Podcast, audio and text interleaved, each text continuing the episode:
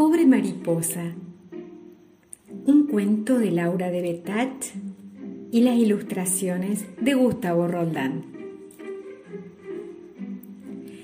El arrumo del patio estaba que se caía de chicharras. El barrio entero cabeceaba y hasta las hojas del cañaveral se arrastraban, lánguidas, bajo la siesta. Sidonia lavaba los platos en la cocina mientras Periquito jugaba con trozos de madera sobre el piso fresco. Sidonia lavaba y llenaba el aire de suspiros con detergente. Si hay algo que no me gusta hacer en la vida, y salía un suspiro, es lavar los platos. Y salían dos. Todos los días. Y salía un suspiro. Tener que hacer esas cosas todos los santos días. Y salían dos. A este mundo hay que hacerlo de nuevo. Periquito hacía y deshacía torres. De pronto, en un pestañeo, en el tiempo que tarda una burbuja en estallar, una mariposa loca entró por la ventana y se metió en picada en la oreja derecha de Sidonia. Y se acabó el mundo. La pobre se agarró la cabeza y giró y giró le volaba el pelo, le volaba el delantal y sus gritos llenaron el barrio porque sentía dentro suyo todas las tormentas, las demoliciones, la guerra de las galaxias, que puede desatar una mariposa presa en una oreja.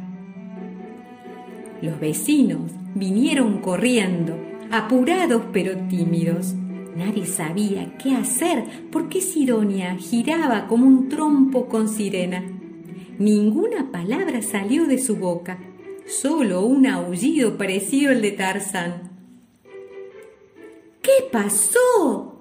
Pero, ¿qué pasó? preguntaban todos atropellándose.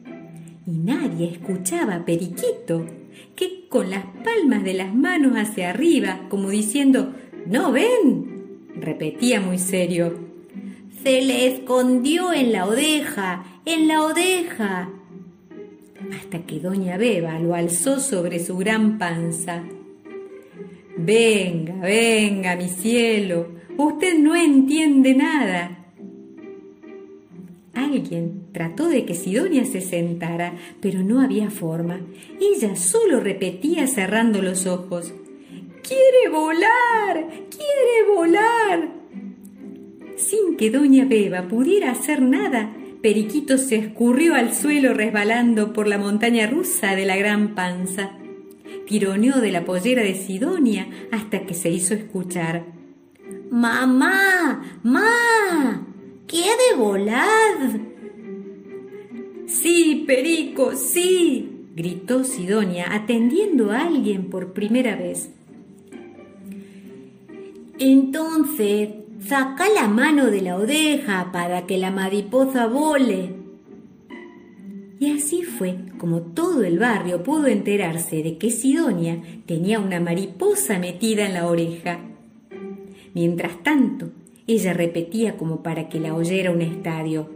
Solamente a mí, solamente a mí. Y para colmo, la doctora Nancy no estaba en el barrio. Como el barrio tenía espíritu de cuerpo, cada cual, doña Porota, la que ponía inyecciones, propuso alcohol, así la mariposa se mareaba. El almacenero aconsejó golpear la oreja contraria, como golpeaba él la cola de las botellas de vino cuando quería destaparla sin sacacorchos. La abuela Romera, que freía pasteles, propuso aceite para que la mariposa grasienta resbalara. Pelusa, la que estudiaba en la facultad, fue a buscar el aparato del FLIT. Y siguieron las propuestas. Agua oxigenada, buscar otra mariposa, aire con una jeringa, humo. Todo eso para la mariposa.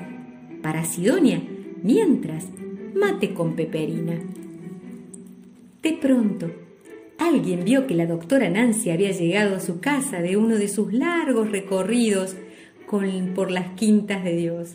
Y allá, Fueron Sidonia con la mariposa, Doña Porota con el alcohol, el almacenero ensayando el golpe, la abuela Romera con el aceite, Pelusa con el flitero y Periquito entre las piernas de todos diciendo Si la agado, la hago pudé, la hago pudé. Y todo el mundo entró al consultorio de la doctora, que estaba muy cerca de la cocina. Por lo tanto, como iba llegando más gente, todo el mundo entró a la cocina. Sidonia, con truenos en la cabeza y los ojos cerrados, empezó a recordar un cuento en el que había un príncipe chino al que se le había metido una araña en la oreja. Para sacarla, un campesino había aconsejado extender una carpeta verde, rociarla con algunas gotas de agua y tocar un tambor.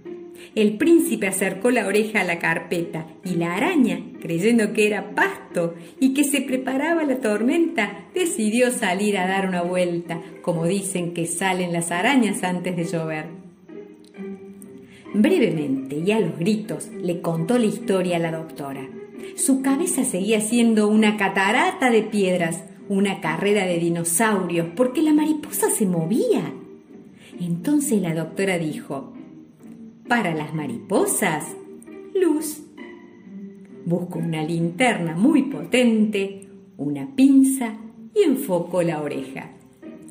Y dicen los del barrio que al rato, en medio de un tenso silencio, asomó una puntita de mariposa. No se sabe bien si de cabeza o de cola, que la doctora la cazó con la pinza y la sacó diciendo, Mira, Sidonia, se creía que eras una flor.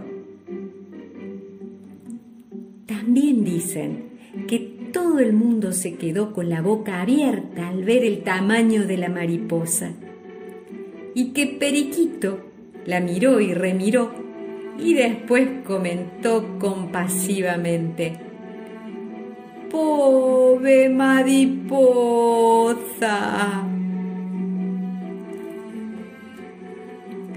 Final de pobre mariposa.